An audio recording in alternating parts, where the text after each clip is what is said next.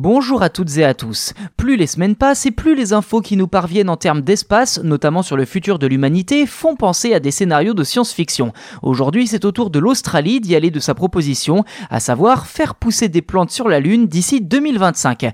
Une mission qui entend servir de laboratoire pour expérimenter en matière de sécurité alimentaire et de changement climatique. Nouvelle preuve, s'il en fallait une, que le changement climatique est bel et bien réel et menace l'humanité, le Niger a décidé en août dernier de provoquer la pluie à l'aide de produits chimiques pour faire face à la sécheresse qui a engendré cette année une sévère crise alimentaire dans le pays aride. D'après l'AFP, cette technique consiste à introduire un mélange d'argent, de sodium et d'acétone dans les nuages à l'aide d'un avion pour faire tomber la pluie.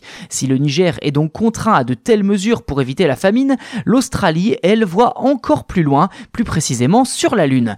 Concrètement, des scientifiques australiens veulent faire pousser des plantes sur la Lune d'ici 2025 dans le cadre d'une nouvelle mission de colonisation.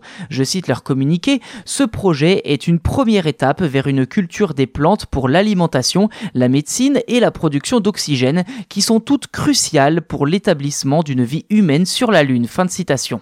Brett Williams, biologiste des plantes à l'université du Queensland dans l'est de l'Australie, a notamment précisé que les graines seront transportées par le vaisseau spatial Bereshit 2 au cours d'une mission spatiale privée israélienne. Après l'alunissage et une fois en terre, les graines seront arrosées dans une chambre scellée sous l'œil de scientifiques chargés de surveiller tout signe de germination.